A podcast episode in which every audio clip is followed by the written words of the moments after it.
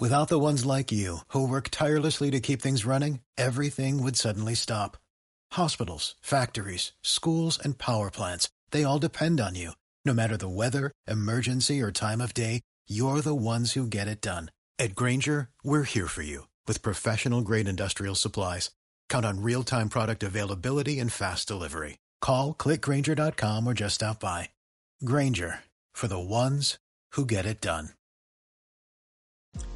Bienvenidos al podcast de Formadores Online. Mi nombre es Marina Miller y compartiré contigo todas las técnicas y estrategias para ayudarte a profesionalizar tu negocio online de conocimiento. Dicho esto, comenzamos con el programa de hoy.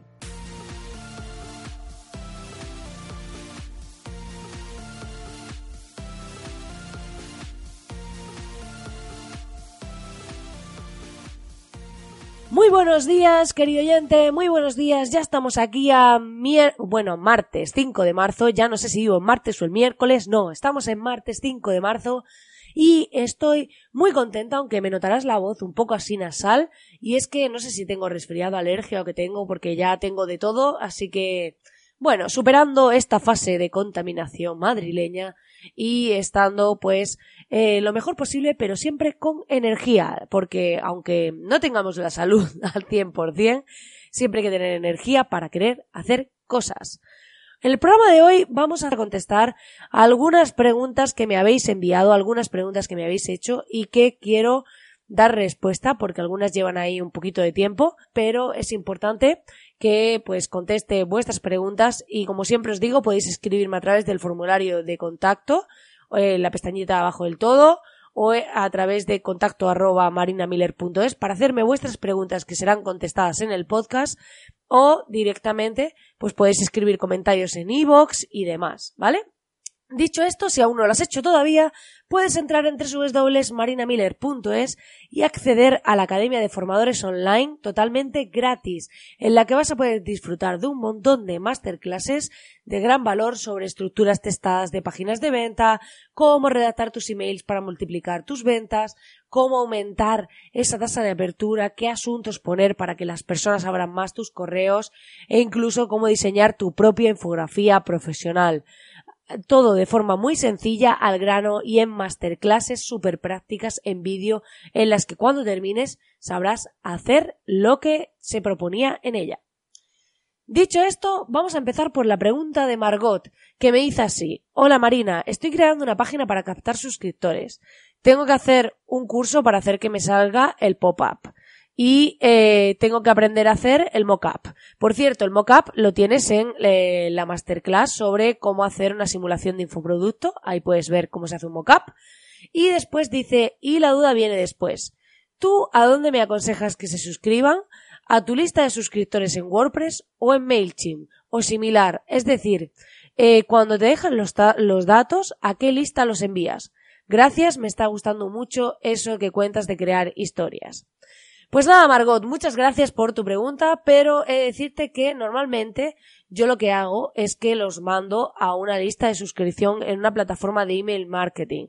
Porque mm, hay algunos plugins que se integran en WordPress para hacer email marketing, pero yo soy partidaria de tenerlo de forma externa, de que vayan a una lista en una plataforma destinada a ella y ya luego es depende de la plataforma o la avanzada que quieras que sea. Puede ser un MailChimp, puede ser un Active Campaign si quieres hacer cosas más avanzadas, pero para, para empezar, incluso te podría valer con Mail Relay, que tiene una cuenta gratuita. Hay, hay varios de este tipo, ¿vale? Entonces, es importante que cuando esa, esa persona se suscriba, vaya a una lista y ahí es donde podemos hacer el tema de las automatizaciones, que ya lo he comentado en varios programas, pues al final luego metes a esa persona en una secuencia de correos que va a ir un poco pues contándole quién eres y hasta finalmente pues venderle algo. Entonces, eh, te generamos en ese proceso confianza y credibilidad. Pero aquí, sobre todo, pues yo lo mandaría a una lista en una herramienta de email marketing. Y lo que sí es importante que hago es hacer copias de seguridad de la lista cada cierto tiempo. Quiere decir que me exporto la lista y tengo un archivo en mi ordenador o en mi drive o lo que sea con esa lista. Porque si no, si por lo que sea esa herramienta de email marketing nos borra la cuenta o pasa cualquier cosa, que no perdamos toda esa base de datos, ¿vale? Es importante hacer copias de seguridad. Dicho esto, eh, voy a responder a la pregunta de Eddie. Eddie dejó un comentario en Evox que decía así. Hola Marina, Primer podcast que te escucho. Me sorprendió que hayas vendido alarmas. Tengo una empresa que se dedica a esto. Me gustaría saber cómo fue tu experiencia. Saludos eh, desde Uruguay.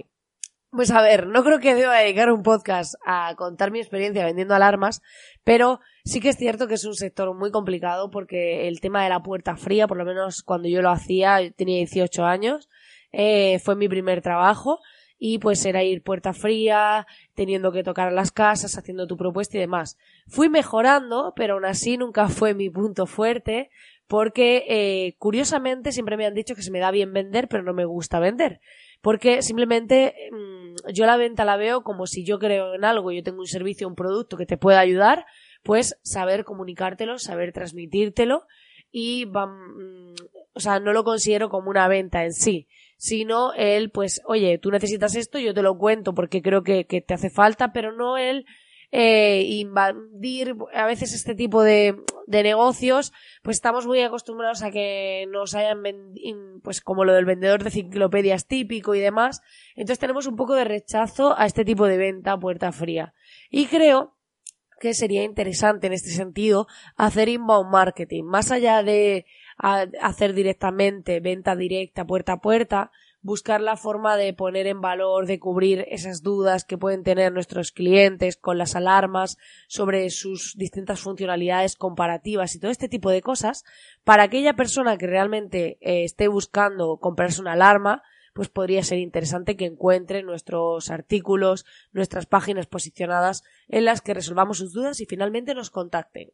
Así que, bueno, mi experiencia, como ves, no fue muy positiva porque a mí no me gustaba el tema, pero sí que eh, te doy ahí una píldora, un tip para que veas cómo enfocar eh, tu negocio online y poder diferenciarte y posicionarte en el sector de las alarmas marcando la diferencia.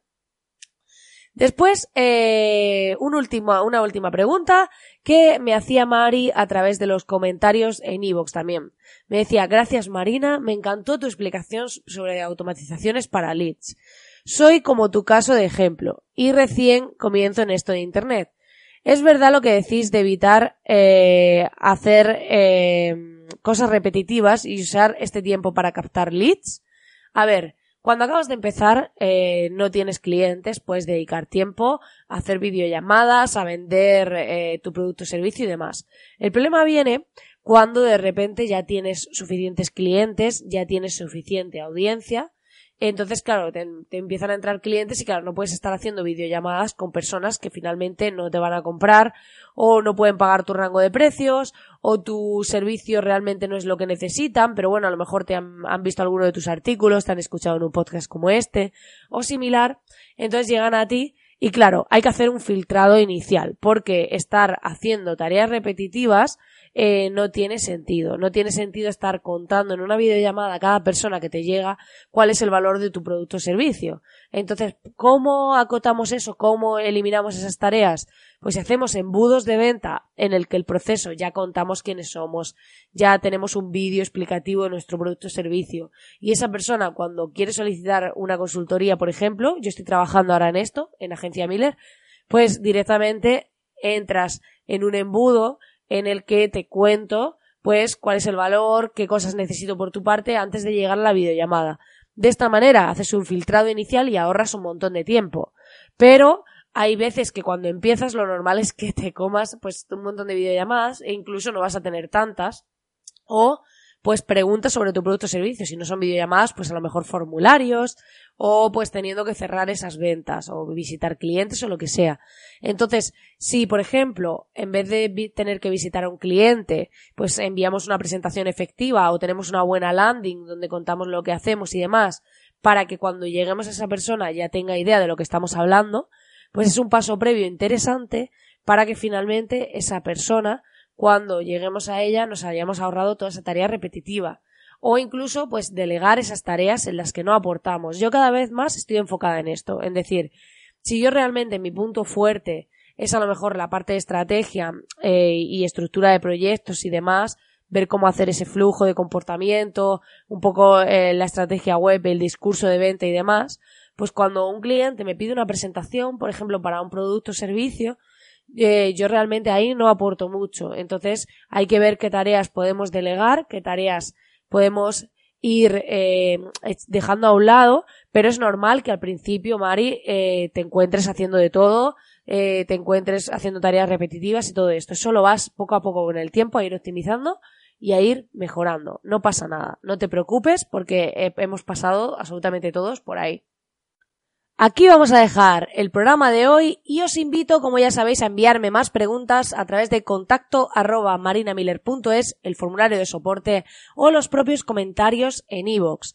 Muchísimas gracias por estar ahí al otro lado. Si os pido que dediquéis un segundín a dejarme una valoración de 5 estrellas o una, eh, un comentario, un corazoncito en, i, en iVoox y en Spotify, siempre me lío con esto, pero eh, todo vuestro feedback, todas vuestras interacciones y demás, a mí me ayudan un montón.